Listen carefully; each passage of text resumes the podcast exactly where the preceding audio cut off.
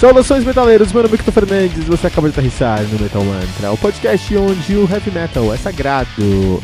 E você está ouvindo o recap, o nosso recap semanal. Então, todos os sábados nós temos o recap review, onde nós vamos unir, juntar todos os nossos reviews da semana, mais de 10 resenhas semanais.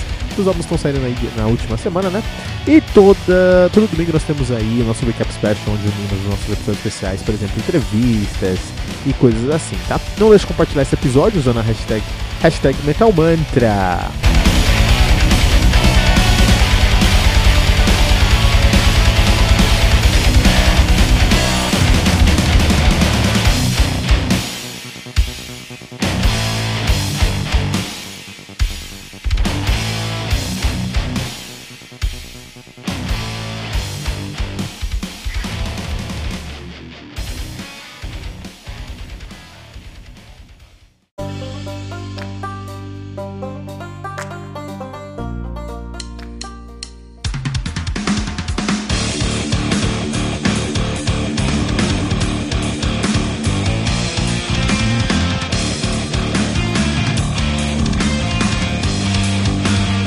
Rise of the Dragon Empire do Bloodbound, lançado no dia 22 de março de 2019 pela AFM Records. Álbum que conta aí com 11 faixas totalizando 45 minutos de play, mas é um álbum duplo que vem com CD e com DVD. Então o CD tem 11 faixas, né? É, totalizando 45 minutos. Depois nós temos o DVD com mais 11 faixas, mas esses são trabalhos Uh, são projetos, são músicas que vêm desse álbum aqui, do próprio Rise of the Dragon Empire e outros álbuns de outro, uh, outros álbuns da discografia do Bloodbound. Bloodbound que é uma banda de heavy power metal de Bonus na Suécia, estão nativa desde 2004, formado aí, né? Uh, desde 2004 nunca parou desde então, né? A banda que tem aí já uma discografia bem sólida, eles têm Nosferatu de 2005, Book, uh, Book of the Dead 2007, tab Tabula Rasa, olha que legal o nome da banda, do álbum, então, será que é em português? Vamos dar uma olhada aqui. Tabula Rasa de 2009, Unholy Cross de 2011, The Name of Metal de 2012, Stormborn, isso é forte, hein? 2014, One Night of Blood de 2016, War of Dragons de 2017. Rise of the Dragon Empire de 2019. Não, Tabula Rasa não fala sobre músicas português, uma pena poderia estar com músicas em português, né? É... Aí, a banda que é formada atualmente por Frederick Berg na, no baixo, é... Thomas Olsen na guitarra, Henrik Olsen na guitarra, Patrick J. Selby no vocal e Anders Broman no baixo também, né? Ah, é, porque o, o, nosso querido Frederick Berg foi pro teclado, né? Agora foi pro teclado agora. Saiu de 2006 do baixo foi pro teclado. E o Daniel Sjorgren na bateria. Esse aí é o uh, Bloodbound. É uma banda que traz um som que, por um lado, é, me agrada muito, porque é um heavy power metal sueco. Muito competente, que sabe o que está fazendo, traz referências sólidas, traz referências que deveriam estar tá ali. É um álbum que uh, fala sobre o, a ascensão do Império do Dragão. Né? Então é bem direto o som dos caras, falam sobre uma fantasia tem um dragão, que tem um império e o império está ganhando espaço. Basicamente isso. Mas é, a minha pergunta, esse é o ponto aqui do nosso review hoje. É, já não falamos demais sobre o dragão? Então na de falar sobre outra coisa? Isso foi uma pena, eu fiquei triste, eu fiquei triste e me senti assim, porque eu sempre. O meu animal predileto é dragão, sempre joguei Dungeons and Dragons. É, puta, eu escutei muito a trilogia, toda a trilogia, né, toda a história do Rhapsody of Fire. Não só isso, todos os outros álbuns, né? Que falam sobre dragão aí. Eu poderia enumerar aí 10 álbuns, do, top 10 dragões aí do metal, a gente podia falar sobre isso. Mas eu fiquei triste de pegar um álbum que tinha dragão no título, cara. Eu fiquei triste por isso, porque eu tô ficando velho e eu não aguento mais a falta de diversidade no som, no heavy metal. A gente precisa falar sobre outros assuntos, por exemplo. Eu não tô falando sobre problematizar, não tô falando sobre trazer discussões é, que estão aí na lacrosfera, não, tá? Eu acho que a gente tem que fazer é expandir a discussão. Por exemplo, há um álbum, vou falar um, trazer um exemplo aqui de um álbum que também fala sobre um reino medieval, também fala sobre essa pegada meio medieval, meio fantástica, mas traz uma discussão que sai da, que sai da coisa. Não é uma discussão, é, é, discussão é a palavra, traz um, um, conceito, uma ideia, uma história que é legal escutar. Que é o seguinte, é Battle Beast com Unholy Saber de 2015, os caras ali contavam a história de um reino, também estava ameaçado por um, por um um inimigo, né? Talvez um dragão, um inimigo ali, a gente não sabe que inimigo era. Tinha uma bárbara, uh, uma guerreira bárbara, né? Uma berserker para defender o reino e ela defendeu o reino e defendeu o reino e a galera uh, a aclamou por defender o reino, mas ela acabou sendo é, é, sofrendo preconceito depois porque ela era lésbica. Olha que interessante. Então assim, não é pela, pela ideia de, de falar sobre lésbica, eu não quero que o metal fale sobre lésbica, eu quero que o metal fale sobre assuntos que não falamos ainda. Um outro, um outro, um outro ranço que eu tô pegando aí é quando. Tô muito de esquerda hoje, né? Lésbicas. Ranço, lacrosfera, não. Mas um outro, um, outro, um outro tema que eu já não aguento mais também é quando pego um álbum que tá, que tá lá escrito, ah, distopia tecnológica. Meu, chega, acabou. A gente sabe que as máquinas vão acabar com o mundo, não vamos falar sobre isso, vamos encontrar outro assunto pra falar, né? É, tem aí 20, se você chuta uma árvore, cai 20 álbuns falando sobre esse assunto sim. Então, assim, esse álbum perdeu muito a relevância pela sua, pela sua uh, falta de originalidade no seu conceito. E isso se reflete na sonoridade desse álbum também, porque não tem nada desse álbum aqui que seja único em identidade para o Bloodbound. Isso é uma pena porque eu gosto dessa banda, cara. Mas é, não tem tem nada nesse álbum aqui que eu posso falar, ah não, nesse álbum aqui agora os caras. Os caras conseguiram trazer um elemento novo. É, conseguiram se destacar na multidão, né? Essa é a realidade. Porque, por exemplo, você pensa no Power Wolf, nada que o Power Wolf traz é novo, nada. Mas eles têm uma maneira de contar histórias, uma maneira de criar é, é, é, narrativas sonoras, não tô nem falando de histórias, mas narrativas sonoras, sonoras dentro das músicas deles, que os ajudam a se destacar da multidão. E Powerwolf é uma banda que eu escuto assim por horas, na maior tranquilidade.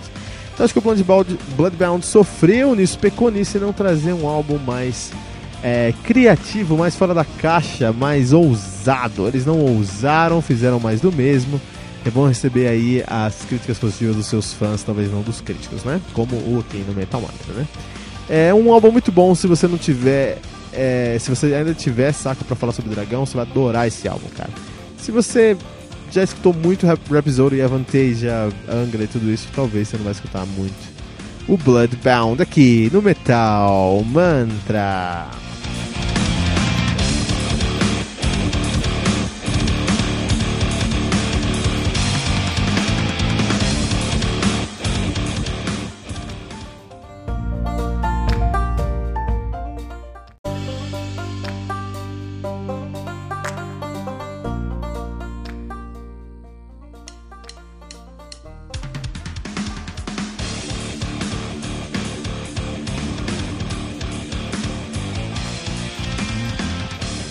No More Hollywood Endings do Battle Beast, álbum lançado no dia 22 de março de 2019 pela Nuclear Blast. Álbum que conta aí, conta aí com 12 músicas, totalizando 53 minutos de play. O Battle Beast, que é uma banda de heavy power metal de Helsinki na Finlândia. Os caras estão nativos desde 2005 e um, um fato muito importante sobre os caras é que em 2000, 2010 eles ganharam a batalha de bandas, o Wacken Open Air 2010 Metal Battle Contest, que é a maior batalha de bandas do mundo, né? Que é lá no Wacken Open Air. Olha aí quanta moral dos caras, né? A banda que aí já tem uma discografia crescendo, os caras têm cinco álbuns lançados, que é o quinto álbum dos caras, né?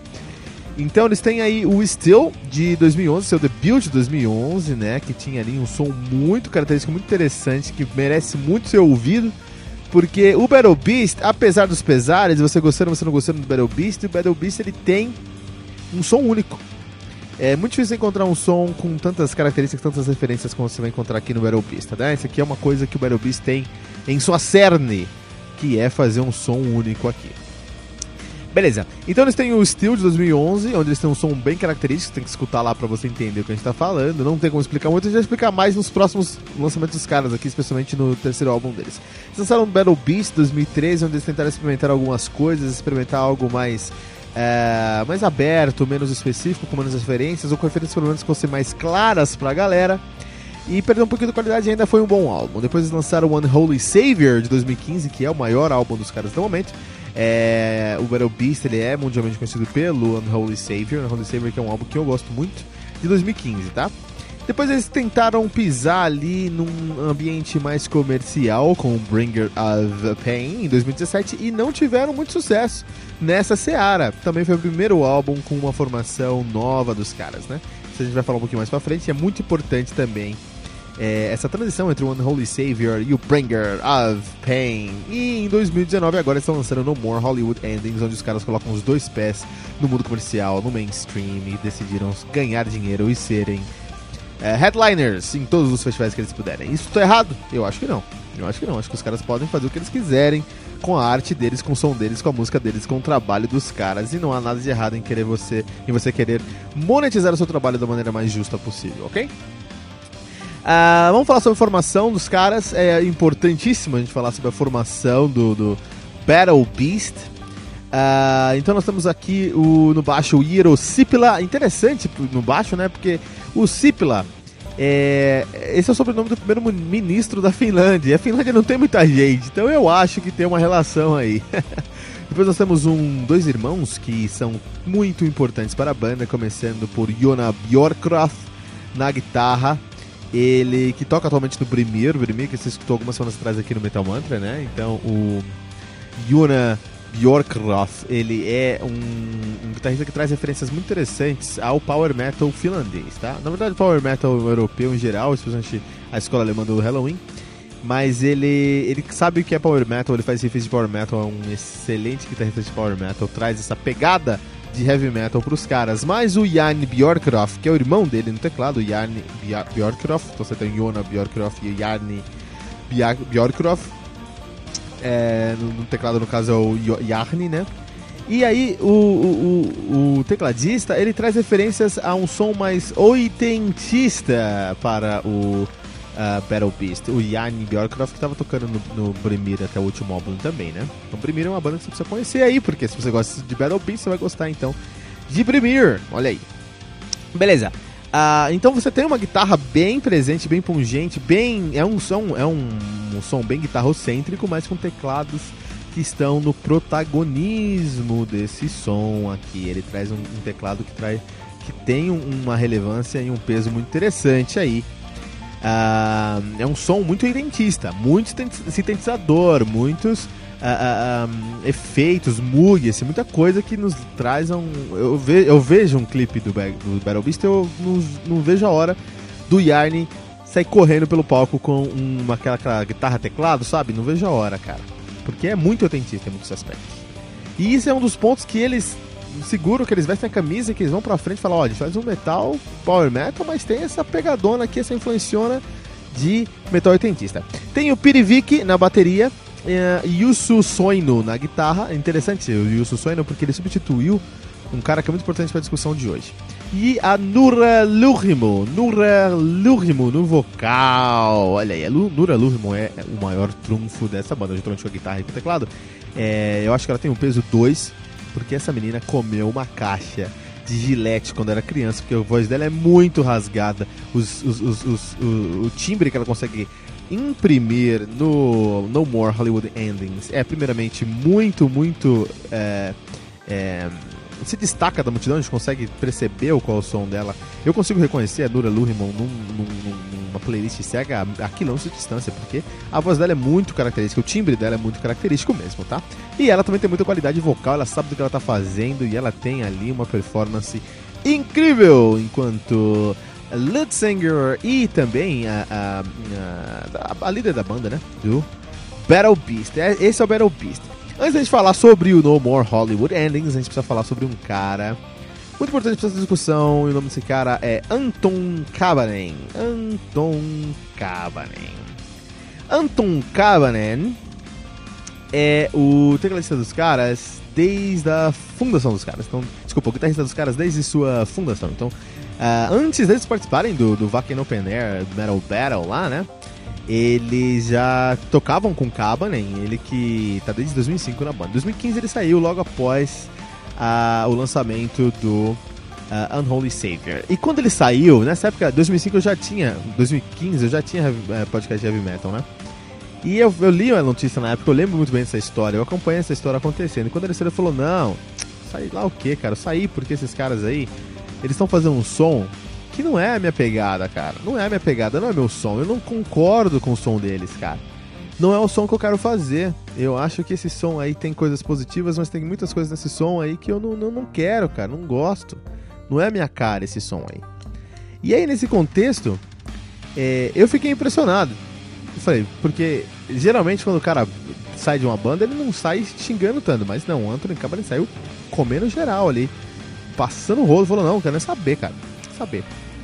Só que aí ele saiu do Battle Beast. E em 2017 o do Battle Beast lançou o, o Unholy Savior, mas o Cabanen lançou uma sua nova banda, Battle Beast, o Berserker. Olha só, ele saiu de uma banda chamada Battle Beast, essa foi a banda que, ela, que ele formou. Ele criou uma banda chamada Beast in Black. Battle Beast tem dois Bs, Beast in Black tem dois Bs também. O álbum, o primeiro álbum dos caras é Berserker. Um dos singles do uh, Unholy Sabers, o último álbum do Anthony Cabanen lá no, no Battle Beast, também se chama Berserker. Então, assim, eu já vi isso, eu já fiquei com o pé atrás. Falei, puto, cara, esse cara aí tá fazendo um Battle Beast B, assim, é um Northern Children of Bodom, assim, né? Quando eu fui ouvir o Battle Beast, quando fui usar, o Beast in Black, quando eu fui ouvir o Berserker, é a mesma coisa que o Battle Beast, tirando o vocal rasgado, porque aqui a gente tem um vocalista homem, que tem um vocal mais limpo. Interessante isso, né? Que o mais rasgado tá com a menina, com a Lura, né? Lura.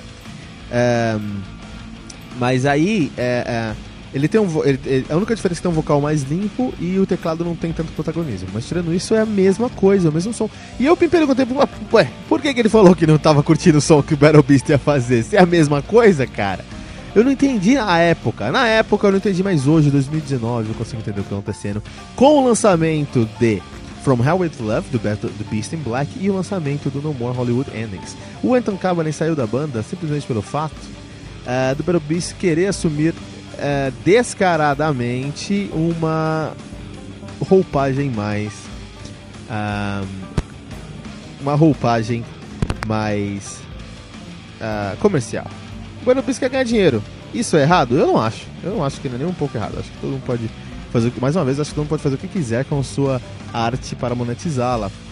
Mas em detrimento de um som mais comercial, o, No More Hollywood Endings acaba sendo um som muito menos característico ao que tornou o, o, o Battle Beast é, tão bom. Isso é muito, muito interessante ser discutido aqui hoje no Metal Manta. Por quê? Por um lado, o que, que o Battle Beast fez nesse álbum? Ah, vamos ver nossas críticas aqui e vamos ver o que, que a galera fala que o Battle Beast tem de bom. Ah, a galera fala que, o, que o, o que é bom no Battle Beast aqui é o fato da gente ter um, é, riffs cortantes, riffs é, de power metal puro. Vamos trazer mais disso, beleza, anota aí, check. Ah, fala que nossos teclados com influências oitentistas aqui são super é, em voga e trazem um tempero especial. Dá um check aí, coloca aí também. E a Nura Lurimon Nura Luhimo falam que o vocal dela aqui estão falando que o vocal da Nura Luhimo é impressionante, que ela tem que gritar mesmo, que os gritos dela são impressionantes. Eles pegaram tudo isso que falaram nas críticas anteriores dos álbuns deles e levaram a enésima potência. Esse álbum é uma junção de riff com teclado e gritos. Pra mim ficou excelente e eu adorei, eu adorei mesmo. Mas dá para sentir que faltou uma liga no contexto geral da, do, do álbum ali, né? tanto musicalmente quanto conceitualmente. Por exemplo, o Unholy Savior conta a história de, um, de uma, uma guerreira bárbara, uma berserker, né? Que tem que defender o reino, mas ela tem um relacionamento homossexual. Então, por um lado, ela é a única, última, última, último escudo do reino ali que tá passando por um problema, enfim. Tem umas ameaças chegando, reino medieval. Mas por outro lado, a galera meio que torce o nariz porque ela é homossexual, cara. Olha que tema maravilhoso. Você não vê isso em, todo, em toda esquina. Super, é, super interessante de ser discutido, de ser conversado, de ser ouvido. Eles colocam esse tema na música de uma maneira super natural. Você consegue ouvir o álbum do começo ao fim, entende o que está acontecendo. É, e não dá um peso, sabe? Não é um, um, um, álbum conceitual, não tem narração, é só letra e, e, e riff, e teclado e a Nura gritando na sua orelha. E você fala, puta que sonzeira. Funciona muito bem no Holy Savior. Mas aqui no No More Hollywood Endings, mesmo que haja ali um, um, uma historinha eh, por trás, um conceito mais frágil do que o conceito ali do, do Unholy Savior, é, o que eu já falei algumas vezes aqui, eu não acho que todo álbum é necessariamente obrigado a ter um conceito muito forte, mas é uma história, uma narrativa muito forte, mas é legal ter uma jornada ali. Não tem. Não tem no Battle Beast. Então, é, por um lado, eu não acho errado o que eles estão fazendo aqui, muito pelo contrário, eu adorei esse álbum mas a fanbase, e eles estão assumindo, estão encontrando uma nova fanbase. Estão é, no top no top 5 de todas as listas aí, né?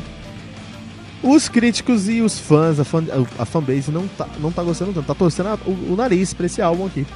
Então, é claramente eles estão tentando assumir uma posição maior, escalar a sua, escalar a sua, a sua classe social das bandas de heavy metal. Eles querem ser headliners agora. Eu acredito que com esse álbum eles têm muita chance disso acontecer. Afinal, um álbum muito competente, com, riff, com riffs estarrecedores e, e gritos maravilhosos da Nura. E um teclado ainda mais protagonista. Mas uh, eles estão fazendo isso e estão deixando de lado ali um pouco da sua da sua fanbase. Então estamos vendo, vamos ver o lançamento de um novo Metallica, um Metallica finlandês com uma vocalista muito, com muito mais atitude que o James Hetfield. Isso aí. Metal, Metal Mantra, Battle Beast, No More, Hollywood, Endings.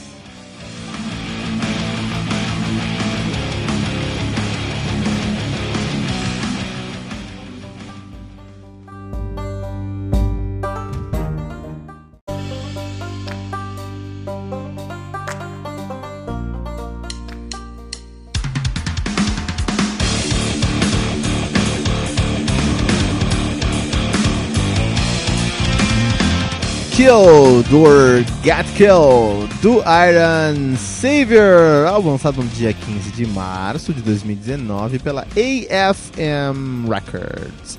Álbum que conta, álbum que conta aí com 11 músicas totalizando 53 minutos de play. O Iron Savior, que é uma banda de speed power metal de Hamburgo, na Alemanha, escalação ativa desde 96 e nunca tiveram uma pausa, nunca tiveram uma pausa. Então o que acontece? Essa banda teve aqui a presença de Pete Selk, que foi o vocalista uh, de uma banda chamada Gentry. Sabe quem também tocava no Gentry? O Kai Hansen. Sabe quem também tocava no, no Gentry? O Ingo Schwentenberg. Sabe quem tocava no Hansen? No Gentry? O Marcos Grosskopf. Olha aí que interessante. Então essa banda aí é o embrião, o embrião do Halloween. O embrião do Halloween que todos nós amamos e conhecemos. Né? Depois de um tempo, o Kai, o Kai Hansen, Ingo Schwentenberg e o Marcos Gross, Grosskopf saíram, né? Ah, não quero mais tocar com o Gentry, foram tocar lá com o o Hello, com o Second Hell, que depois eventualmente se transformou em Halloween, né? Interessante, muito interessante. A banda tem uma discografia bem sólida, né? Seu debut é de 97, o Iron Savior. 99 lançaram Unification.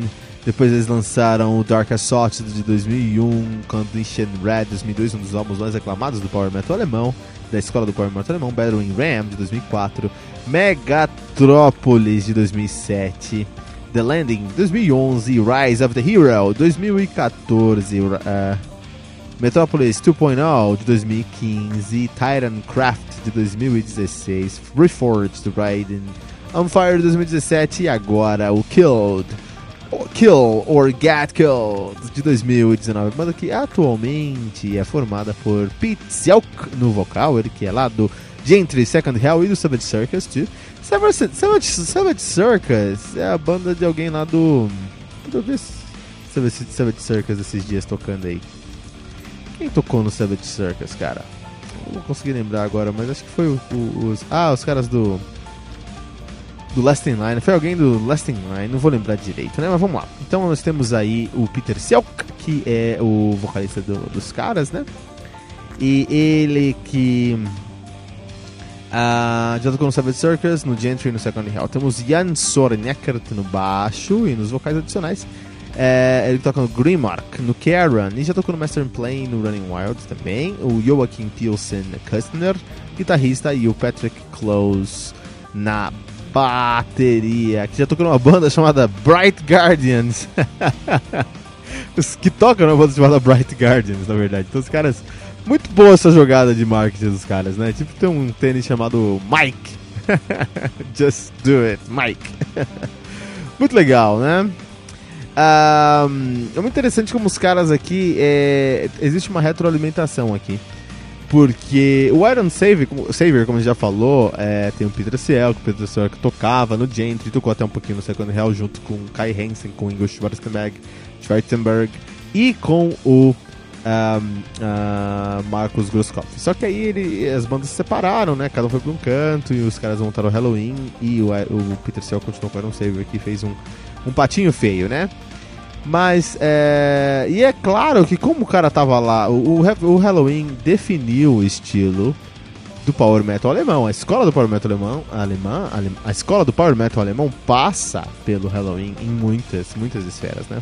O, o, heavy metal alemão, o, heavy o power metal alemão é muito do que é o Halloween, especialmente ali no, no Keeper 1 e 2, no Jericho Keeper 1 e 2 e ali mais alguns álbuns, até o Time of the Oath, talvez. Mas o que acontece? Uh, então, com certeza, o Peter Selk ele fez parte da definição do estilo, porque sim, ele é. Foi o fundador de uma das bandas que formou o, o, o power, a escola do Power Metal alemão.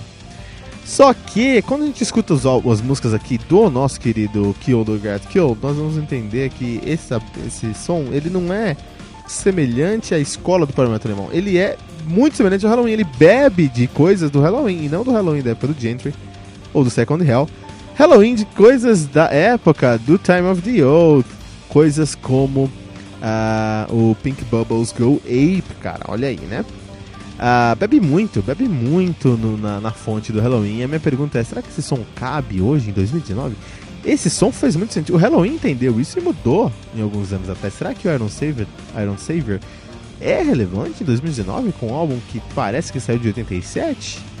É uma pergunta muito interessante. O vocal lembra bastante o vocal do Kai Hansen, especialmente na escola Gamma Ray. Mas aí, eu não acho que o Gamma Ray ouviu o Aaron Savior e pegou as influências do Peter Silk lá, na época do Gentry. Eu acho que o, que o, que o Peter Silk escutou Gamma Ray depois, de depois que a banda foi formada e começou a assimilar esse som. Na verdade, o, o Peter, o Peter Silk aqui, ele, pra mim, ele escutou muito de Halloween, muito de Gamma Ray, muito de Avantasia. É, muito de Master Plan. É muito interessante saber que o Patrick, Patrick Close já cantou no Master Plan. Desculpa, que o Jan Soren Secker já tocou baixo no Master Plan. Porque muitas coisas desse álbum aqui me lembram diretamente Master Plan. Então eles criaram, eles não, Peter Cell criou esse estilo um tempão atrás junto com o Kai Hansen. Por algum motivo eles, uh, as bandas se separaram e agora eles, eles fazem um som que é baseado no estilo que eles mesmos criaram então eles estão se retroalimentando, entende? Estão alimentando a si mesmos. Uma grande estopeia humana da sonoridade da escola do Power Metal alemão. Esse álbum em si é um álbum muito sólido em questão de riff. Os riffs dessa, desse álbum são incríveis. Você vai encontrar muitas influências no riff, riff, assim, né?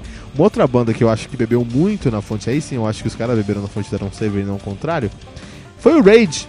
O Rage lá do, do, do, do Wagner lá, e do, Victor, do antigo Victor Smolsky e do Terrana é uma banda que bebeu muito da fonte do Aero Saver. Porque os riffs é, aqui é, me lembram bastante os riffs do, do, do, do, do Rage, muito mesmo assim. Mas você vai lembrar de Rage, você vai lembrar de Master Plan, você vai lembrar de Halloween mesmo, você vai lembrar de Avantage, são os riffs, é, é, uma escola de riff mesmo assim.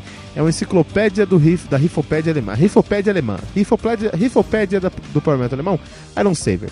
Pode escutar sem medo que você vai encontrar ali todos os elementos que definem como um riff deve soar dentro da esfera do power metal alemão, né? Ah, mas algumas coisas me deixam a desejar, por exemplo, eu acho que falta convenção nas músicas. Eu acho que os riffs eles funcionam muito bem, mas como um riff leva a outro riff, e muitas vezes, e isso eu fiquei impressionado, é um corte seco. E muitas vezes é um corte seco. Você tem um riff aqui que tem uma pegada, de repente você tem um pan e tem outro riff. E é isso, cara. Isso, eu fiquei, assim, eu fiquei impressionado como os caras deixaram passar isso, assim. Faltou um pouquinho mais de esmero em criar convenções para que um som saísse para outro. É, de um, riff saísse de um riff para outro. É isso que o Masterplan faz para ser deuses do Power Metal alemão. É isso que o Gamma Ray faz para ser para serem deuses do Power Metal alemão. É isso que é a é que o Halloween, que o Pink Queen 69, é isso que eles fazem para serem deuses do Power Metal alemão e não é o que o Iron Saver está fazendo nesse álbum. Então, por alguns motivos, acho que vale muito a pena ver esse álbum, especialmente porque você está falando de um cara aí que definiu as, as, os parâmetros do estilo do Power Metal alemão, da escola do Power Metal alemão, lá nos anos 80, né? Então a gente precisa respeitar esse cara. Por outro lado, eu acho que tem coisas aqui que não cabem tanto mais. Já passou algumas, algumas coisas que já passaram aqui, sabe? É, bateria em 170, enquanto o baixo está segurando uma, uma, uma tônica e o vocal um, um, vocal um, um, vocal fazendo uma linha mais falada do que cantada, passou. Isso aí é 90 e alguma coisa, cara. Isso passou e deu pra sentir o cheiro de mofo daqui. Então acho que isso a gente precisa melhorar. Mas tirando isso, é um álbum muito sólido que consegue entregar o que ele propôs. Iron Saver com Kill or Get Killed no Metal Mantra.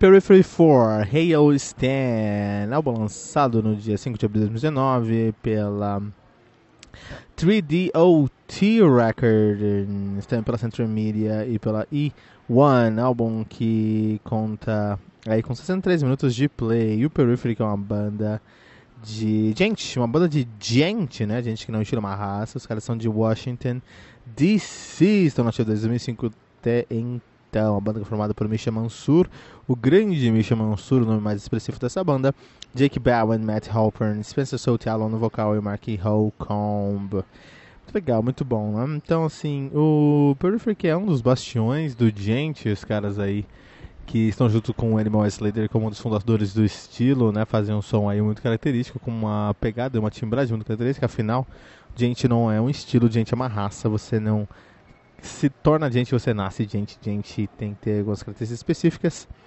Aí, né?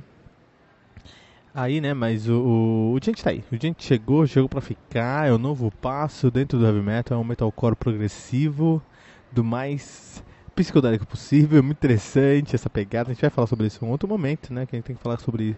O, o que a gente tem que falar hoje é sobre o Periphery. O Periphery é uma banda de gente que faz um gente tradicional, mas gente sendo um, um estilo inovador e novo os caras estabelecem os limites do gente. Pelo menos estabeleceram os limites do gente nos seus primeiros álbuns. E agora, com o For, o Hail Stan, eles estão tentando desafiar esses limites e progredir esse som. Até flertando com alguns, alguns momentos com o Weird Metal, Weird Prog Metal, né?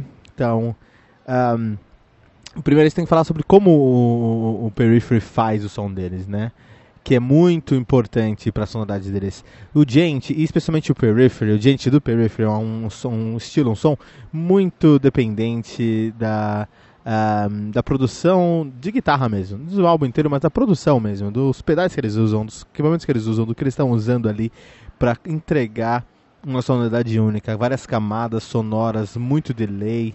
É, eu lembro uma vez, é, você precisa seguir o Misha Mansur no, no Instagram. Siga agora o Misha Mansur no Instagram porque vira e mexe lá ele posta um vídeo de um dos seus novos brinquedos. É um cara muito voltado aí para a sonoridade é, da guitarra para a, os, os, equipamentos de guitarra mesmo. Então uma vez eu no Instagram eu vi um, um, um stories dele e minha cabeça explodiu. Ele estava usando ali um, um ele estava fazendo um delay muito louco. Tava viajando num delay, só que aí, quando ele filmou o pedal, o delay dele era um delay até que regular, só que tinha uma fita cassete rodando em cima, cara. Era um cassete delay, cara. E aquilo explodiu na cabeça. Eu falei, puta, com que o cara fica brincando, né? Então, esses são esses equipamentos que trazem uma sonoridade e uma personalidade para o Misha Mansur e para o Periphery em geral. É, não uma banda que foi feita pelo equipamento, mas é uma banda onde os equipamentos da, que eles usam são uma parte essencial da sua sonoridade, da sua personalidade, tá? Então todos os álbuns eles experimentam bastante, produzem bastante e trazem sempre uma timbragem única. Um, tão única que estabeleceram, como a gente já falou agora, os limites e os alicerces para o gente, né? Aqui no Hail 4 parece que eles estão tentando desafiar esses limites, até flertando, como eu falei, com alguns outros estilos de música, por exemplo, o Weird Prog. O que é Weird Prog? É, esse, é uma nova faceta do prog metal também. Então, quando a gente pensa em prog metal, a gente vai pensar em coisas como DT, coisas como uh, Symphony X, coisa como uh, Planet X, que é um som é extremamente complicado, mas extremamente métrico, né? Com uma métrica muito específica, um começo e fim bem definidos. É, muitos, é, muitas camadas sonoras dentro do seu, do seu som e muitas músicas dentro da mesma música. Você pega a música, você pega The Odyssey do, do, uh, do Symphony X, você vai encontrar lá uma música de 20 minutos que tem 8, 9 músicas dentro dela. Você vai pegar ali o Octavarium do, do DT, você vai encontrar 14 minutos com 5, 6 músicas dentro dela também. O Weird Prog é parte desse princípio de você trazer sons mais complicados, mais intricados, mas não voltado tanto para uma uh, uma exibição técnica, não que o DT e o Symphony X, Symphony X se exibam apenas, não, acho que tem muito mais categoria do que apenas se exibir lá com a técnica leva o DT e o Symphony X a, uma, a novas possibilidades, essas possibilidades entregam a sonoridade, a sonoridade deles. No caso do Weird Prog, eles não focam tanto em usar a técnica como instrumento de entrega da sonoridade de personagens que eles querem, eles usam a, a um, técnicas e, e sessões mais complicadas para entregar um sentimento, uma expressão. A gente está falando de bandas como Haken, como Leprous. Uh, e essas bandas elas não seguem com um modelo convencional, é um prog, mas a gente chama de weird prog. A gente usa esse weird porque eles estão sempre naquele uncanny valley. Uncanny valley é aquele conceito de ficção científica onde uh, a gente está quebrando tanto, a gente está se aproximando tanto da barreira do, do do, do tecido da realidade que a gente chega num ponto onde a gente se sente estranho só por estar ali. A gente se sente alienígena por estar ali. É o que eu de Uncanny Valley. A gente está falando muitos conceitos complicados aqui hoje, mas sonoramente falando é muito difícil você escrever o que é prog, prog, uh, Weird Prog, que é esse som que é mais etéreo, que tem mais camadas sonoras, mas essas paisagens sonoras favorecem uma expressão e não uma técnica. E o Gente, isso é o Gente do Periphery, que usa muito a produção de guitarra. Então não tem como falar simples sobre esses caras. Os caras não são simples, tá? A gente tá falando sobre duas bandas é, é, na, a, a, inovadoras dentro de um prog metal que já é complicado. Em 2019.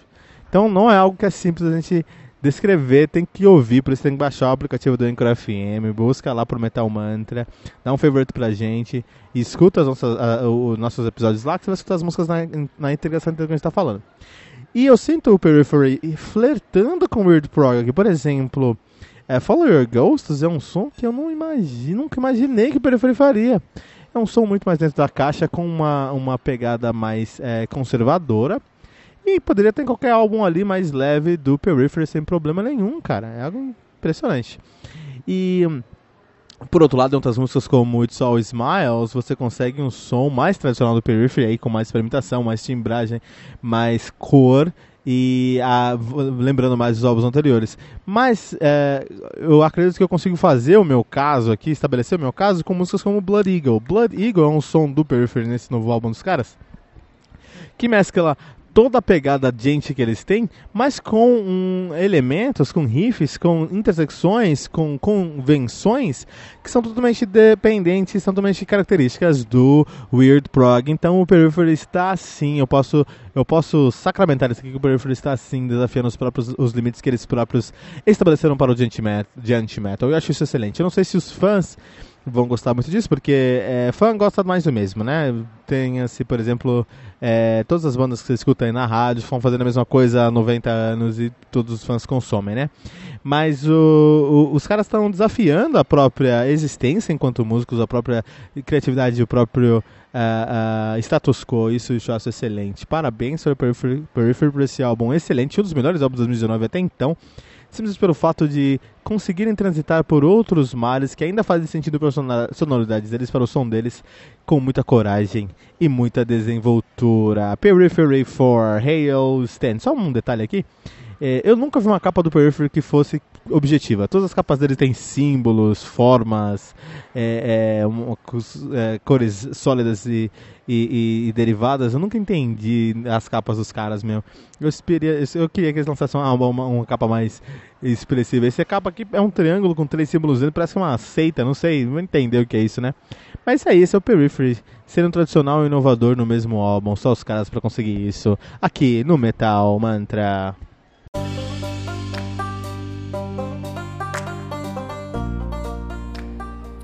The Valley do Whitechapel, álbum lançado no dia 29 de março de 2019 pela Metal Blade Records. O álbum conta aí com 10 músicas, totalizando 40 minutos de play. O Whitechapel, que é uma banda tradicionalíssima, já, já tradicionalista de deathcore, os caras que são de Knoxville, no Tennessee, lá nos Estados Unidos, estão no ativo desde 2006. A banda tem uma discografia consolidada aí com 7 álbuns, né, sendo o sétimo álbum dos caras. Então eles têm o The Somatic Defilement, o seu debut de 2007, This Is Exile, 2008, A New Era of Corruption, 2010, Whitechapel de 2012, Our Endless War 2014, Mark of the Blades 2016 e The Valley agora de 2019, a banda que é formada atualmente por Gabe Cresp, no baixo, Alex Wade na guitarra, Ben Savage na guitarra também, Phil Bozeman na, no vocal, Isaac Householder na guitarra. Whitechapel, esse, o nome dessa banda que eu conhecia já.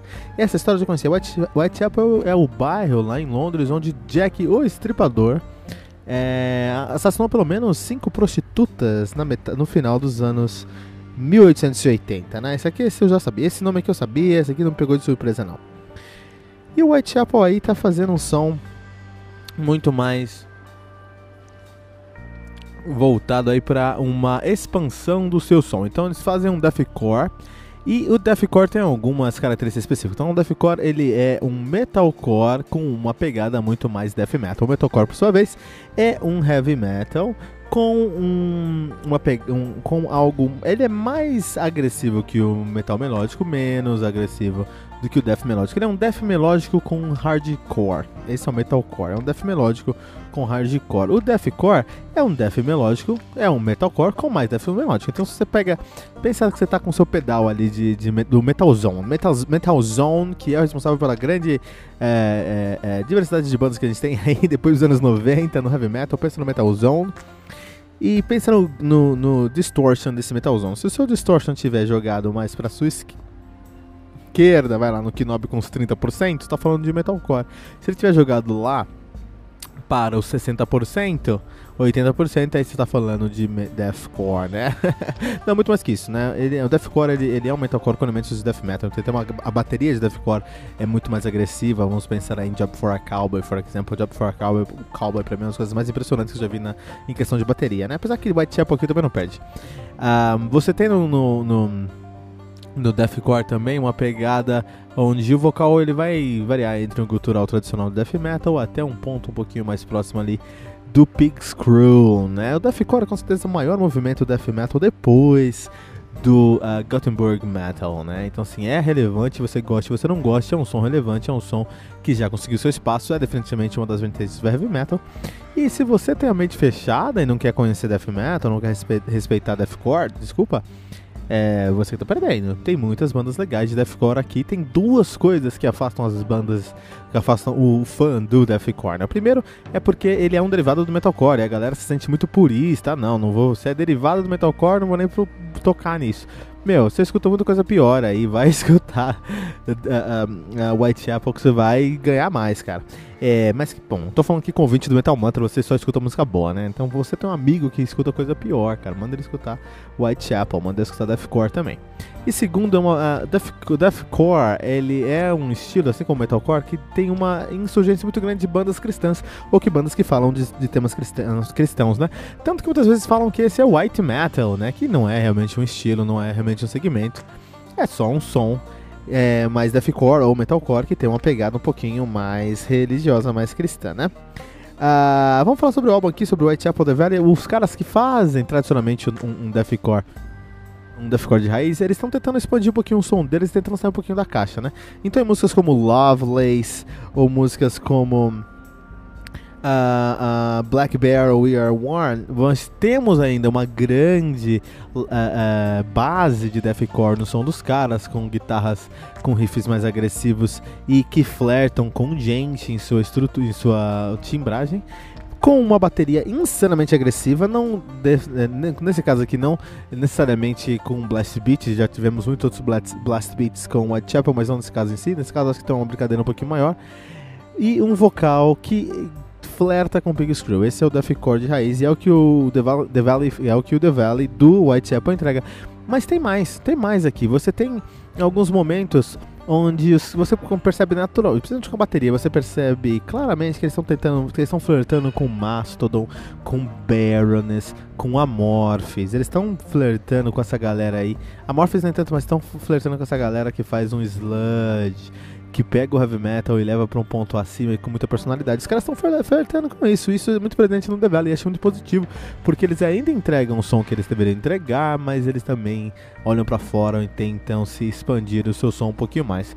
The Valley do Whitechapel, um álbum que precisa ser ouvido. Eu particularmente gostei bastante, mas porque eu consigo ouvir deathcore, isso é muito problema. Se você não gosta de deathcore, esse álbum não vai te agradar, porque ele é muito deathcore, né? Vou trazer um destaque especial aí para o nosso vocalista querido, que é o Phil Boseman, que não tem uma garganta, ele tem um canhão de tanta força no seu gutural que consegue flutuar ali do deathcore tradicional, death metal mesmo, até o Pig Screw. Isso aí, né? Temos aí Whitechapel com um, The Valley aqui no Metal Mantra.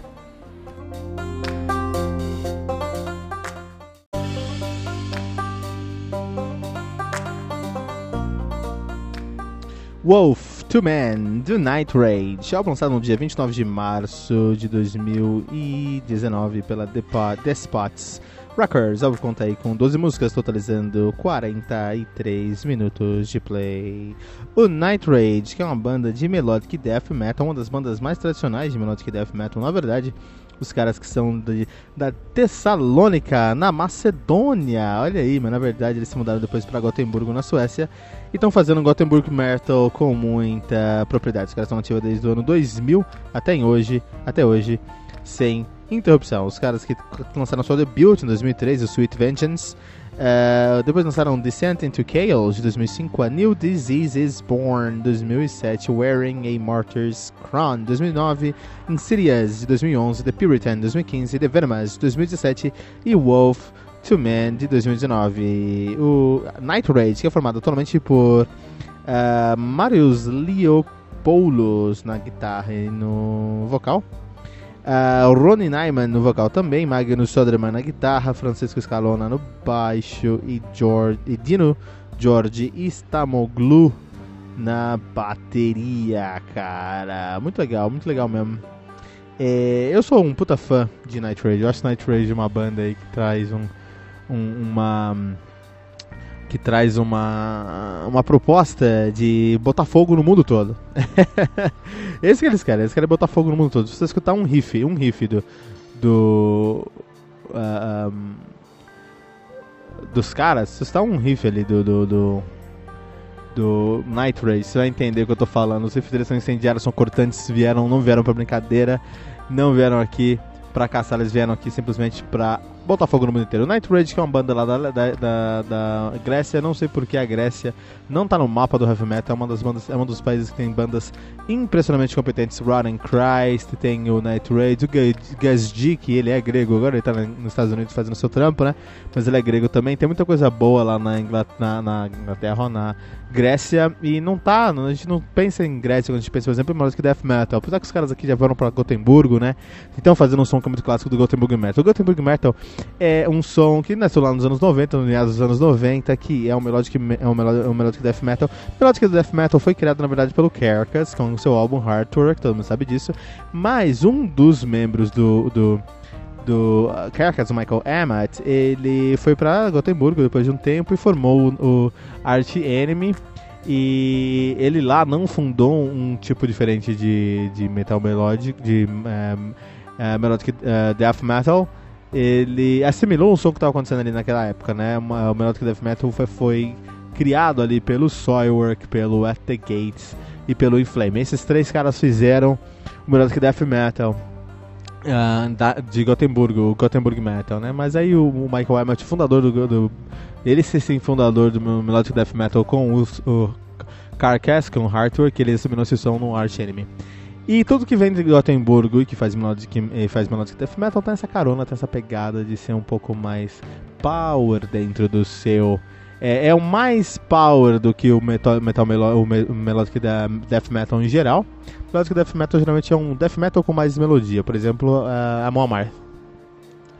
Que se você vem de Gotemburgo, aí você tem essa melodia um pouco mais pro Power. Então você tem riffs mais voltados pro Power Metal, você faz o Gothenburg Metal. E se você for da Finlândia, você faz o Finished Metal, que é um metal melódico, uma que é muito mais um power metal com elementos de melodic death metal do que um death metal com elementos de power metal. É isso aí, a equação, né? É, vamos colocar um meme. A capa desse álbum aqui vai ser dessa, desse, desse desse episódio vai ser aquela, aquele, aquele meme da, da, da Tedesco lá com aquelas equações matemáticas lá, né? Mas é isso, é isso que acontece, isso, é isso é que a gente pode imaginar aí enquanto Melodic Death Metal em Gotemburgo. E esse álbum aqui do Night Rage é um álbum muito consistente. Night Rage é uma banda extremamente consistente, cara. Então desde o começo da sua carreira eles fazem um som que é incrivelmente dependente de guitarras e vocais e baterias. Guitarras incendiárias, vocais agressivos, com melodias bem claras e baterias que nunca param, que trazem um peso muito importante para o som. Eles trazem isso também nesse álbum, Wolf to Man, mas dessa vez acho que eles conseguiram simular muito bem o tema do álbum, que é o homem sendo o lobo do homem, ou seja, o homem se auto-sabotando, ou pelo menos é, eu, eu, entendo assim, né? O homem se auto-sabotando, o homem ali tem tudo resolvido, mas do nada ele vai, aperta o botão vermelho, explode tudo. O homem se auto-sabotando, o, o homem sendo o próprio lobo. Do homem é assim que eu vejo. Isso também está representado na capa, a gente vai falar sobre a capa desse álbum daqui a pouquinho, uma capa lindona, vai ficar lindona lá na capa do nosso episódio também. Mas o que acontece é o seguinte. Eu acho que eles assumiram muito bem esse tema dentro dessa sonoridade desse álbum, porque eles conseguem nesse álbum trazer uma pegada mais é, onde a melodia vem disfarçada no meio do som. Você não, não antecipa as melodias que vão aparecer. Você tem riffs agressivos, você tem versos agressivos, do nada entra um, um, um, vocal muito melódico, agressivo ainda, mas muito, com muita melodia, com uma guitarra fazendo um trabalho atrás com muita melodia, dando uma cor uma. toda uma cor, toda é, mais brilhante para aquele momento. Então você tem esse contraste entre riffs bem escuros e versos e refrões bem claros e brilhantes dentro do som. Isso é muito interessante, porque você tem esse contraste é, constantemente, você acaba. É, é, você não sabe. Você não sabe o que esperar, mas você espera o momento de resolução daqueles riffs intricados ali durante o som. Isso é muito legal, né? Riff é um caso à parte aqui, incrível com esse Marius Leopoldos. Leopoldos não para de riffar, ele é uma máquina de riff, o cara deve dormir, acordar, tomar banho com a guitarra na mão, escrevendo e compondo, é uma máquina de riff, mas temos nesse álbum uma enciclopédia de riffs de melodic death, de melodic death metal, muito bom mesmo, né? É, enquanto essa surpresa, esse, essas melodias que vêm do nada, mas que são totalmente coerentes com o som, eu acho que isso me lembra bastante a Morphas, especialmente no seu último álbum, Be of Queen of Time, né? O Amorphous sabe usar isso muito bem. Eu acho que aqui o Night Rage conseguiu simular isso. Na verdade, é, apesar de fazer um som muito parecido de todos os seus álbuns, e esse álbum aqui do Night Rage é um álbum como a maioria dos álbuns do Night Rage, muito consistente, melodic death, melodic death metal, agressividade, riffs cortantes, vocais agressivos, é, melodia e baterias impressionantes. Se você encontrar isso nesse álbum aqui, você hum, sente que dá para sentir que tem uma identidade própria para esse álbum, tem uma proposta própria para esse álbum, tem toda uma é, personalidade que os caras escreveram e desenharam para esse álbum aqui. Não é algo de, que foi, aconteceu por acaso, é algo que eles pensaram, é, planejaram e implementaram. Funcionou. Um dos melhores álbuns do ano, do ano. Um dos melhores álbuns do ano até agora, Night Rage Wolf 2 Man. A capa desse álbum é lindíssima. É, é, mostra ali um homem amarrado com centenas de lobos ao redor dele, devorando esse homem. E pelo menos tentando devorar esse homem, mas tem alguns outros homens que já foram devorados ali. Só que esses lobos, em alguns momentos, eles se mesclam com pessoas. Então a pessoa sendo o próprio lobo devorando o homem. Muito legal essa capa, vai ficar linda na capa do nosso episódio lá no Metal Mantra.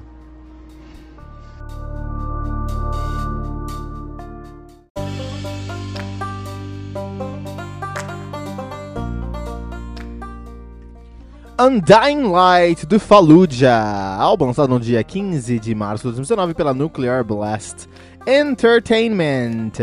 Álbum que conta com 10 músicas, totalizando 44 minutos de play. O Fallujah, que é uma banda de uh, death metal, na verdade. Os caras estão fazendo um death metal, um tech death aí, mas muito, muito competente. Uma das maiores bandas de tech death da atualidade, né? Pelo menos as mais hypadas, pelo menos uma das mais hypadas, com certeza aí. Ah, eles que são de São Francisco, na Califórnia, estão nativos aí desde 2007. Ah, os caras têm um, uma discografia modesta, porém muito uh, uh, bem referenciada, bem criticada, bem relevante, significativa para a cena do Tech Death, né? Uh, eles começam aí com seu debut de 2011, o The Harvest Wombs. Uh, depois eles trazem o The Flash Prevails 2014. Esse álbum resenhei lá no Evilcast, finado Evilcast, né? Em 2016 gente, eles lançaram o Dreamless, E agora em 2019 estão lançando One Dying Light, né? A banda que atualmente é formada por Andrew Baird na bateria, Scott Carstairs na guitarra, Rob Murray no baixo, ele que já tocou lá no Rise of Caligula. E o Antônio Palermo no vocal. Olha aí, Antônio Palermo no vocal do Faluja hoje. Ele que entrou agora em 2019. Ele é um vocalista novo, ele que veio uh, do Syrian, veio do Underline também, né? Um vocalista novo aí pros caras, né? Isso aí, Fallujah, Fallujah é uma das bandas mais esperadas aqui uh, nesse álbum, né? E uma das mais esperadas, um dos lançamentos mais esperados do ano é o lançamento do Fallujah. E a primeira coisa que eu penso quando eu peguei esse álbum, quando fui ouvir esse álbum aí que saiu na última sexta-feira, uh, eu fiquei o final de semana inteiro ouvindo esse álbum, é que é, a produção, a qualidade da produção desse álbum está muito superior aos álbuns anteriores. Quando eu falo qualidade de, de produção, eu não estou falando simplesmente da composição do álbum ou dos instrumentos que eles usaram. Estou falando do estúdio que eles entraram. Teve um cuidado muito, muito, um cuidado muito específico, tiveram muito carinho em fazer todos os instrumentos soarem cristalinos e que toda a composição, a composição de todos os instrumentos juntos também ficasse cristalina. É um, isso aqui foi um trabalho de um engenheiro de som, até vou trazer o título, o, o, o crédito desse engenheiro de som, se eu encontro aqui. Ah, porque é, foi um trabalho é, incrível como eles conseguiram colocar esse som aqui num outro nível, tá? Num outro nível mesmo, assim, né? Uh, foi, foi mixado e masterizado por Mark Lewis. E aí, parabéns, Mark Lewis, porque uh, é impressionante. Eu escuto heavy metal todos os dias aqui no Metal Mantra, como você sabe. Você também que tá ouvindo Metal Mantra acaba escutando heavy metal todo dia, né? E eu preciso falar pra você, cara, é impressionante como a qualidade desse álbum aqui uh, tá incrível. Incrivelmente é, é, cristalina, cara. Ele que já. Eh, o Mark Lewis que tocou algumas vezes, fez algumas atualizações lá em, em The Agony Scene, em Carniflex. Mas aí, ó, ele já produziu, já fez a engenharia de som do All The Remains, do Arces, do Battle Cross, do Belfegor, Beneath the Massacre, Cannibal Corpse, Carniflex, Cherry on the Walls of the Damned, Chimera, Conquering, Conquering Dystopia, você produzir e mixar o Conquering Dystopia, é, pra mim já ganhou o, o, o, o, o, meu, o meu respeito, porque é, o Conqueror Scope é aquele trabalho do, do Loomis, né? Depois que ele saiu do Nevermore. E o Loomis é, pra mim, o melhor, bateria, melhor, melhor guitarrista do mundo na atualidade. Ele e Michael Romeo ali. Basicamente, Devil Driver, uh, Death Angel, Dayside, uh, mesmo. Ele produziu o último álbum do Fallujah Dreamless também, apesar que tá, tá, eu acredito que aqui tá mais, uh, uh, mais sólido. Ele gravou tudo, Job for a Cowboy, ele tem, ele tem esse cataclismo, ele tem aqui uma, uma grande experiência na área, especialmente do death metal, né? O Oblivious Scalis, que é um prog, ele, ah, puta, olha aí, ó. Sabia que eu tinha escutado esse som em algum outro lugar, eu escutei, esse som lá na época do, do Earn, do Neo Oblivious Scalis, que a gente desenhou também no Metal Mantra aqui faz uns anos já, né? Em 2017, na verdade. Uh, o Projeto 46, a única banda brasileira que ele trabalhou, com System Six Feet Under, cara, o cara Backline Murder, Threat Signal, Trivium, puta, eu sou Unearthed, Whitechapel. Mark Lewis, parabéns Mark Lewis, o cara tem uma, um currículo aí invejável da qualidade do seu trabalho. A gente vê isso aqui no Faluja, tá incrível a qualidade desse som. Pega um fone bom pra escutar esse álbum, cara. Faz favor pra si mesmo, pega um fone bom pra escutar esse álbum, coloca esse, esse álbum no último volume e viaje na, na, na, nas uh, paisagens sonoras que eles conseguem. Uh, uh, que eles conseguem criar nesse álbum aqui, cara. Muito legal. Outro ponto interessante é que o álbum se chama A Luz Que Não Morre, né? E é interessante que a maioria dos, do, das músicas do álbum falam sobre luzes que não, que não. Falam sobre luminosidade, sobre uma luz que não morre, sobre como essa luz pode ficar é, persistindo. Então a gente vai ter uma música chamada Last Light, uma outra música chamada Ultraviolet, depois Eyes Like the Sun. Uh, uh, e, e, tem esse contexto assim durante a música, então assim, traz você para um, pra um, um cenário onde de fato você tá numa escuridão, mas você vê ali uma luz que persiste em continuar e não morre, assim, que fica lá sempre, né? Muito legal como eles trazem essa mensagem não escrachado na sua cara, mas por outro lado não não esquece essa mensagem durante o álbum, assim, né? Uh, isso é, tá no, nas letras, tá nas, nas, uh, nas faixas, mas também tá na composição do álbum. Eles conseguem criar aqui elementos sonoros muito interessantes. É isso que o Fallujah se destaca do tech death tradicional e é isso que o Fallujah consegue encontrar o seu caminho e uh, o seu nicho em si, porque eles são tech death, então vai ter que encontrar momentos aqui, vocês vão ver riffs complicadíssimos e muito bem executados e super coerentes dentro do contexto. Mas por outro lado, em muitos outros momentos você vai escutar só um vocal é, absurdamente intenso do, do novo vocalista, esqueci o nome dele aqui, que é, o cara é novo, né? Do. Opa! Do Antônio Palermo, né? Você vai encontrar um vocal impressionantemente intenso do Antônio Palermo, com estruturas atrás, com conceitos atrás, com elementos atrás, que deixa tudo bem coeso, deixa tudo bem uh, uh, harmonizado, assim. Então as guitarras, tem muitas das guitarras aqui que elas estão se dividindo em fazer riffs complicadíssimos e, e muito rápidos e criar elementos que criam, é, criar elementos que trazem uh, um aspecto de ambiente para o som aqui. O que o Doom faz com o teclado é o que o Faluto está fazendo com as guitarras aqui, que me lembra um pouquinho do Gent. Então é um tech death flertando com o Gent com uma qualidade impressionante. Isso faz o Faluto se destacar dentro do seu uh, do seu gênero ali, né? Por isso que eu vou trazer até aqui como um dos exemplos Sanctuary, para você ouvir e entender o que eu tô falando, né? Ah, e por fim, o último destaque que eu preciso trazer aqui é impressionante como funciona essa dinâmica que os caras fazem entre os arranjos, entre as convenções. Então, uma convenção é você está fazendo um verso, seu verso tem um riff, aí você vai para um, um refrão, e seu refrão tem um outro riff. Então, você precisa ligar o seu verso para o seu refrão.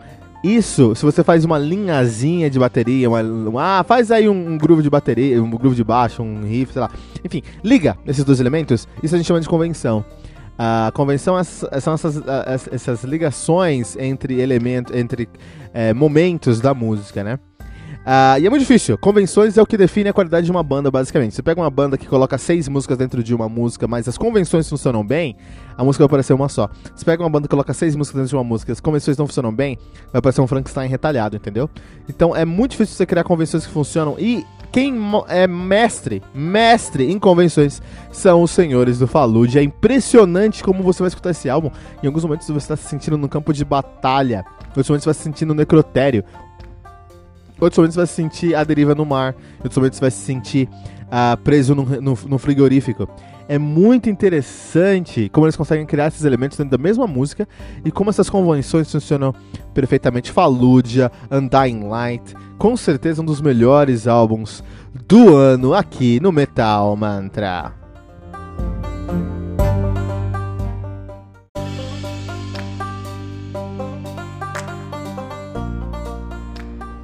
A Tegnatus do Elvate, álbum lançado no dia 5 de abril de 2019 pela Nuclear Blast. Estavam com, com 16 músicas, totalizando 1 hora e 20 segundos de play.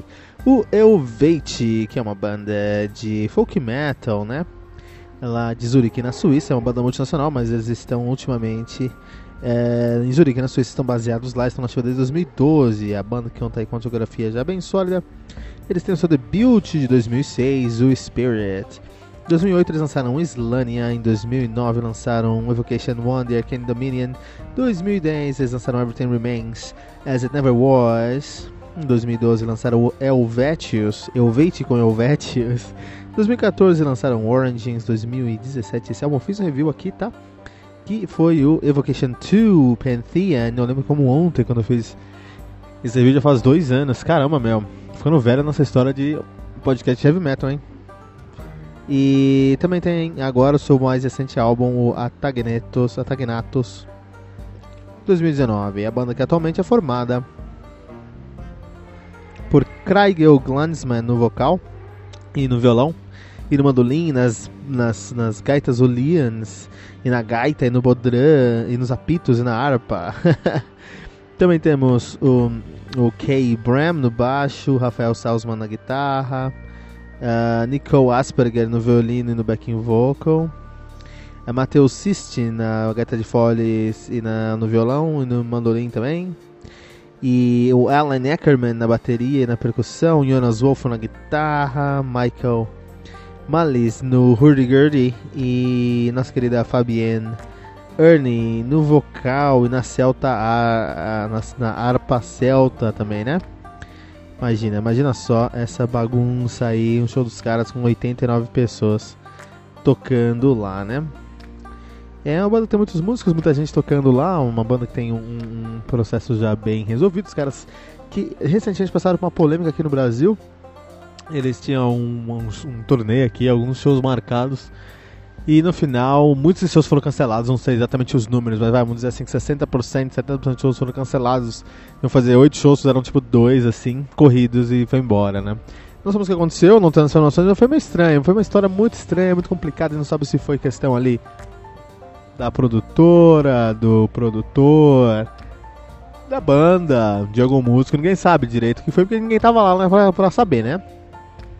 Mas a história ficou meio mal contada aí, ficou meio tortinha aí, a gente tem que dar um jeito de, de alinhar isso. Mas de qualquer maneira teve essa polêmica aí, uma pena para os fãs, até muitos dos fãs que compraram o ingresso para outros dias, assim, tudo mais, falou, a, a, a produtora assumiu e falou, não, vai no show lá tal dia, na, no Rio de Janeiro, né?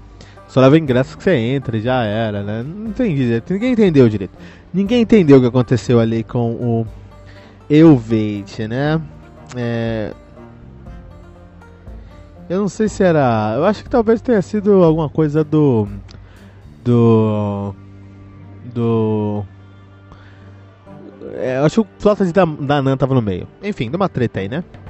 Mas, uh, tirando essas tretas, uh, eles lançaram um novo álbum. O, eu lembro muito, muito claramente do antigo álbum que eles lançaram, o segundo álbum que eles lançaram, o penúltimo álbum que eles lançaram, desculpa, o Evocation 2, né? The Pantheon que era um álbum com muito muito ousado, com muita ousadia, né? A Fabienne Irne, a vocalista, ela foi, ela entrou na faculdade, não sei onde, ela entrou na faculdade para aprender é, celta, para aprender celta de verdade, para aprender a falar druídico lá, sei lá. Aprendeu para cantar o álbum, foi cantado nesse outro idioma, assim, né? Então, assim, tinha uma história, tinha um valor agregado, tinha uma outra língua, uma língua que, uma língua que não é tão comum. E foi, ele tinha muito trabalho envolvido. Muito, muito trabalho. Foi uma tese de. Uma tese de mestrado aquele álbum, cara, porque não senhora, né? Já esse álbum agora, o Elvate com o, o Atagnatus, eu acho que deu pra sentir que eles foram pro outro caminho agora. Eles falaram, não, já provamos que a gente pode ser específico, vamos ser mais superficiais. E é isso mesmo que eu tô falando. O Elvate foi mais superficial nesse álbum.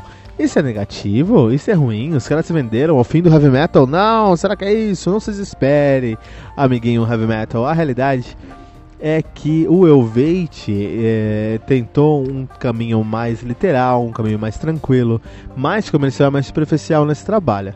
Não nada de errado você ser superficial, é errado você ser. É errado você ser. É, entregar menos do que você deveria entregar, ou menos do que sua proposta é, tá prometendo. Isso é o problema.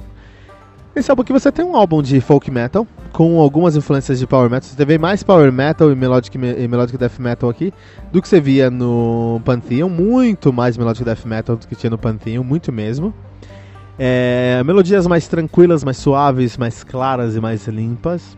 Tudo isso, na minha opinião, para trazer ali um público que talvez tenha se afastado com o Pantheon. Porque o Pantheon, Pantheon né, era um trabalho que não era muito a cara do, do Elvate, tinha umas pegadas, não era muito a cara do Elvate, e tinha ali muito conteúdo, cara. Digerir aquele álbum, eu nunca fez o review daquele álbum, foi muito dolorido fazer aquele review, né? Então eu sinto que vocês tomaram uma, um, um, caminho mais simples, querendo ser mais simples. Então, simplistas, tá? Então isso é uma diferença. Eles não foram simplistas, são um álbum simplista. É um álbum simples, é um álbum mais tranquilo. E eu acho que não tem nada de errado nisso você ser, trazer um som que seja mais amigável, mais receptível, né? Um, outro detalhe aqui eu vou trazer como destaque para a composição do, do, do, do, do nosso excelentíssimo Craigel Glansman, que nome complicado seu Craigel Glansman, né? Então, a composição do Craigel Glansman, que tem muita, muita coisa ali acontecendo. Esse Craigel Glansman, ele é o, um alter ego aí do Thomas Holopine, porque ele toma conta de tudo na banda, da parte financeira, da parte de agenda, da parte de composição, ele escreve todas as coisas, né? E tudo funciona muito bem pro som aqui da banda, né? É, é uma mesmo sendo um álbum mais simples, mais superficial, ele não é um álbum raso, porque tem muita coisa acontecendo aqui. Tem, tem oito músicos. Com vários instrumentos exóticos, né? Então eles tentam sempre fugir da, sair da, da curva, sair da, dentro da caixa, trazer um som que agrega um valor por si só, só porque tá ali com é, uma banda maior, uma banda mais completa, uma banda com mais gente uh, envolvida, né? E aí, é, vamos trazer isso como destaque. A composição tem muita coisa nessa composição, a composição aqui tá muito rica. É um exemplo muito claro que você pode ser superficial, pode ser mais comercial, mas você não precisa ser raso, você não precisa ser ali é, simplista e ofender o seu fã entregando ali algo muito, muito simples só para o cara digerir automaticamente, né?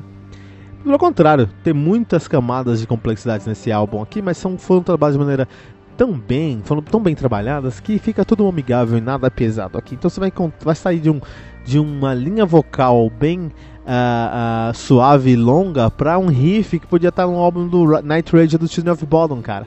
E é muito legal como eles fazem essa transição e tudo faz sentido, como as convenções funcionam, né? Uh, a voz da Fabienne, cara, até no último álbum do Angra, onde a Sandy tocou, eu falei isso no review lá do Homenai, cara. Eu falei, ó, oh, Sandy, você deveria fazer um álbum de metal, deveria escutar Elvate, porque a voz da Fabienne é muito parecida com a voz da Sandy, de timbre e de alcance. Então acho que se a Sandy quiser fazer um trabalho de metal, dá uma escutada em, em Elevate e tenta trazer isso aqui. Algumas músicas desse álbum eu acho que são mais comerciais do que deveriam, beleza. Então eu vou trazer como exemplo, por exemplo, é, aqui a Mine is the Fury. Essa música parece que está no último álbum do Within Temptation. O Within Temptation mudou a roupagem e a cara do som deles para fazer um som mais comercial no álbum deles, o Resist, assim como o Elvete fez exatamente isso aqui no Mine is the, Mine is the Future. Então o álbum em si ele está muito bem consolidado, é, é mais raso, é mais, é mais leve e menos complexo e pesado mesmo, mesmo menos é, recheado do que foi o o Pantheon, o Evocation 2, mas é, não é ruim, é muito pelo contrário, é muito bem feito. Um, tá no top 10 aí dos álbuns de 2019 até agora também. Só Mines the Fury e algumas outras músicas que passam a linha e chegam no nosso querido no, no nosso querido metal alternativo, né? Coisas como Resist, até como Evanescence, vai lembrar em, quando você escutar Mines the Fury ou Trinoxian por exemplo, né?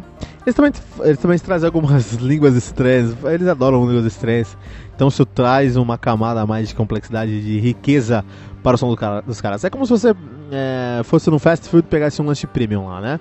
É fast food, entendeu? Você pagou barato, é, é direto e sem, sem frescura. Mas, se você, como é um lanche premium, você vai, comer, vai começar a comer, você vai encontrar sabores escondidos lá e perceber que alguém pensou para fazer aquilo. Então é exatamente uma comparação que você pode usar aqui para Elvate com seu novo álbum Stagnatos.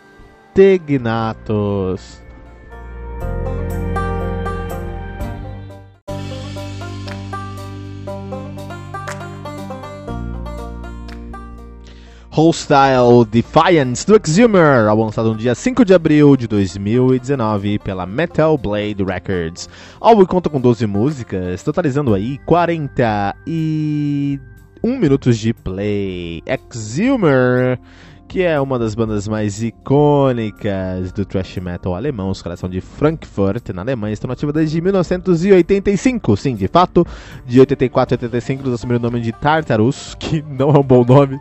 Em 85 eles mudaram o nome para Exhumer, estão e pararam em 91. Em 2001 eles voltaram depois de 10 anos, pararam em 2001, voltaram em 2008, nativa desde então, tá? A banda que tem uma discografia aí bem conturbada por conta dessas idas e voltas desses nomes estranhos. Então nós temos o Possessed by Fire de 86, é o aclamado como um dos melhores álbuns até o momento. Rising from the Sea de 87, uh, Fire and Domination de 2012, o álbum mais fraco. E The Raging Tide 2016, a sua volta com thrash metal como deveria ser. E agora Hostile Defiance, também muito bem recebido pela crítica e pelos fãs até o momento. A banda é formada atualmente por Man Von Stein. Esse cara tem nome de, de, de antagonista de filme de Tarantino, né? Man Von Stein no baixo. Atualmente ele tá no vocal. Uh, Ray Mensch na guitarra. Sti Schiavo no baixo uh, Matias Kasner na bateria e Mark Brautigan na guitarra. Olha aí, cara, muito legal, né? Uh, death metal, thrash metal alemão, que você pode esperar? Muita velocidade, muita criatividade, músicas curtas, álbuns curtos, álbuns curtos. E é isso que você vai encontrar no Exhumer, cara. Os caras são excelentes em estabelecer regras e cumprir essas regras. É, são do old school, então se você é aquele metaleiro que não consegue escutar. Porque eu entendo, às vezes aqui no Metal Mantra a gente defende muito que o metaleiro tem que escutar coisas novas e abrir sua mente, conhecer muitas coisas novas, porque é o que eu fiz é, na minha trajetória enquanto podcaster de heavy metal, nos primeiros, nos primeiros episódios lá no Evilcast, no primeiro podcast de heavy metal, finado Evilcast, eu não tinha muita. É, não era um cara com muita mente aberta, não. Eu não, não tava muito disposto a conhecer metal moderno, não. Mas desde então, é, mais já faz 5 anos, né? Um pouquinho mais, talvez, é, um pouquinho menos, 4 anos. É, uh, eu tenho ouvido muita coisa nova, tenho aprendido a abrir a minha mente, encontrar novos, novos, novas, uh, novas perspectivas musicais. E cobro isso do ouvinte do Metal Mantra. Vai escutar tal coisa, porque é novo. Gente, você precisa. Uh, você precisa seguir uma maneira de é, você precisa uh, conhecer novas coisas, você precisa abrir sua mente, né? Vai escutar gente, gente tá aí pra isso. Vai escutar post metal, post metal tá aí pra isso. Vai escutar um sinfônico que você nunca gostou. Então eu cobro isso do meu, do meu ouvinte aqui no Metal Mantra, né? Trazendo álbuns que estão sempre, sempre numa, numa pegada inovadora aí. Mas a questão é que o, o muitas vezes você só não consegue gostar. E eu entendo você, eu te respeito, cara. Simplesmente acho que tem gente aqui no Metal Mantra que não consegue gostar de coisas que não estão fora, tão fora do seu gosto. Ah, eu adoro Sepultura, Sepultura é da hora, mas eu, eu não consigo gostar de, de, de Soulfly. Ótimo, beleza, cara, isso não tem problema.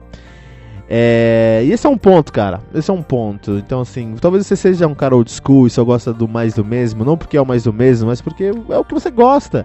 Não tem nada, nada errado nisso. Então, se você é um cara que gosta do classiqueira do thrash metal, thrash metal de raiz, thrash metal tradicionalzão, você precisa ouvir aqui. Um, você precisa conhecer aqui o X-Human. O X-Human os caras fazem o beabá enciclopédico do thrash metal, cara. É, thrash metal, quando eu penso em thrash metal, um dos, dos, dos, das características que eu penso no thrash metal que eu acabo não. É, que as pessoas acabam não falando muito é o fato de. Um, o, o, pra mim o thrash metal é um som muito. muito. É, cinético. Eu acho que tem que ter esse movimento na, rif, na rifagem do heavy metal, do thrash metal. Eu acho que depende aí o, o que o. Eu acho realmente que o, o thrash metal depende pesadamente de uma bateria muito movimentada, o movimento é importante da bateria. Também é muito importante o movimento nos riffs, cara. Riffs que faz, você, que faz com que o seu corpo e sua cabeça batam automaticamente são riffs próprios de thrash metal. Acho que, que está dentro, incutido ali, cara. A gente não fala muito sobre isso, mas acho que thrash metal é o estilo mais dançante ou mais headbanging no contexto do, do heavy metal em geral. Extreme com esse álbum aqui, não tem muito o que falar do Hostile Defiance, porque é um álbum curto, direto, muito bem feito, pro, assim, é um álbum clássico de thrash metal, clássico de thrash metal, a trecheira alemã, só que com uma produção de 2019, uma produção muito primorosa, onde você ouve tudo bem cristalino, tudo funcionando muito bem, um vocal muito bem é, é, é produzido também. Então é, só tem pontos positivos. É, são os tio, os, os, os uh, a vanguarda do thrash metal ensinando como é que deve ser feito, cara. Só tornou mais difícil o trabalho de novas bandas de thrash metal em 2019. Exhumer com Hostile Defiance.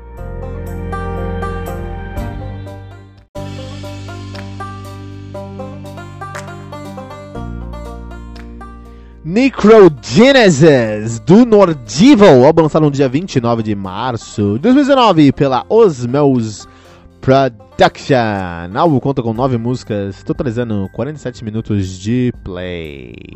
Nordival, que é uma banda de black metal, ponto, de Ostfold. Da onde? Noruega, ponto. Estão ativos desde 2015 lançando agora o seu segundo álbum.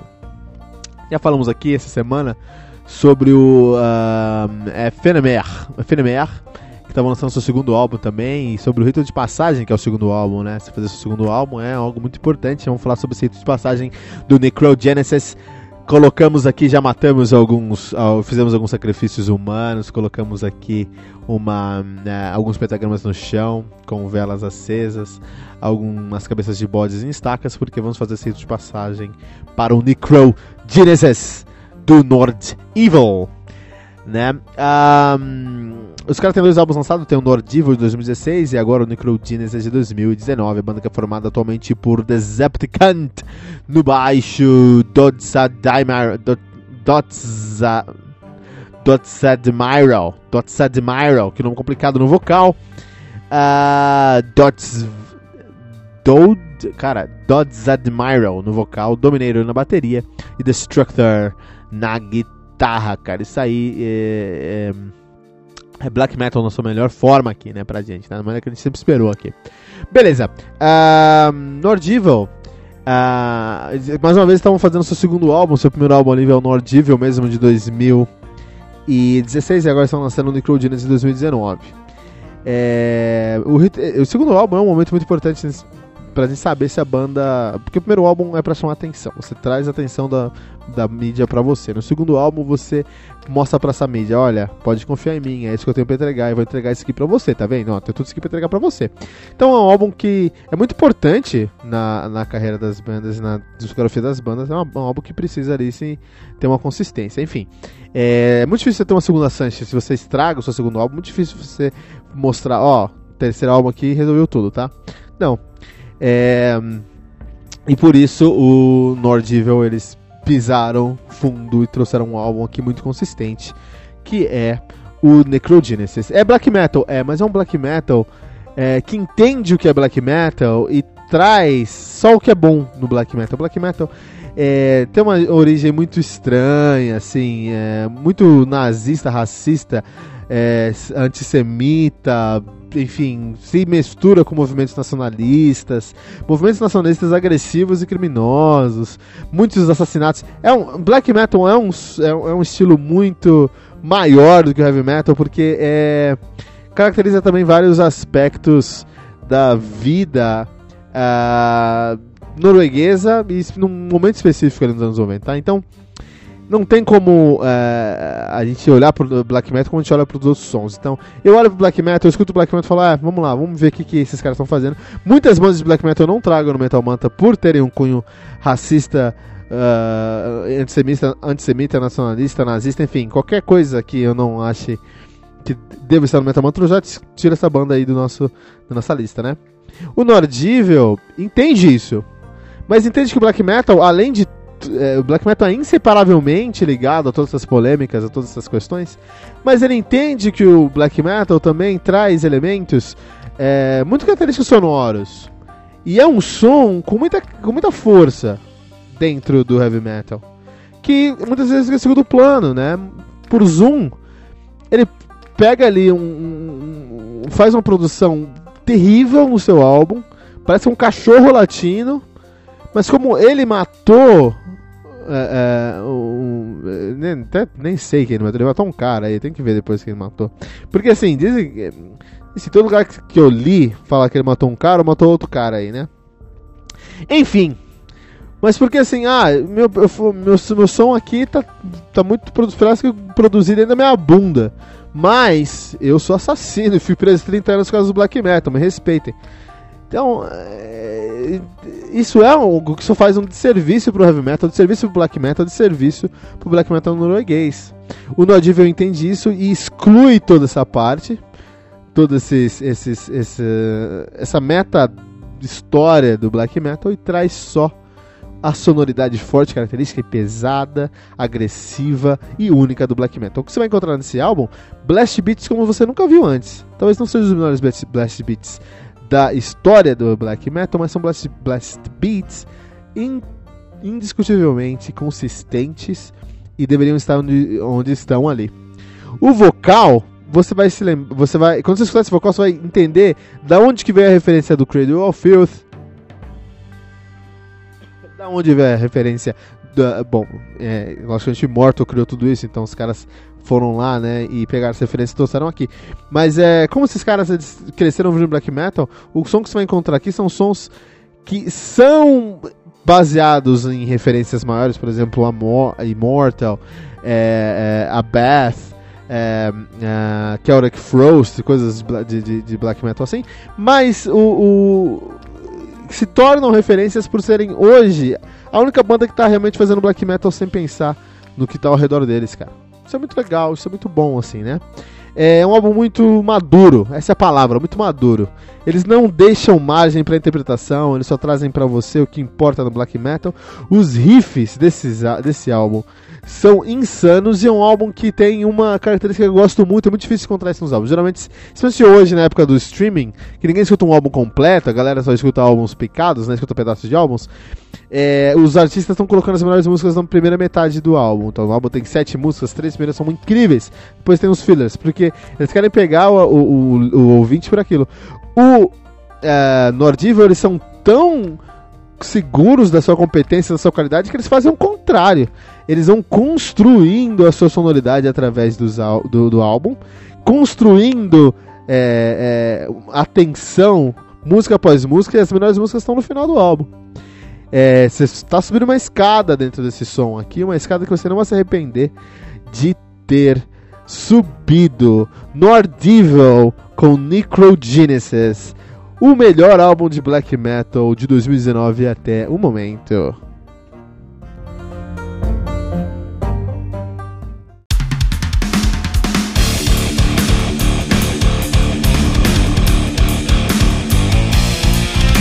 Você ouviu mais uma edição Metal Mantra, o podcast do Metal Sagrado. Apresentação: Kilton Fernandes. Não deixe de compartilhar a palavra do metal compartilhando esse episódio, usando a hashtag Metal Mantra.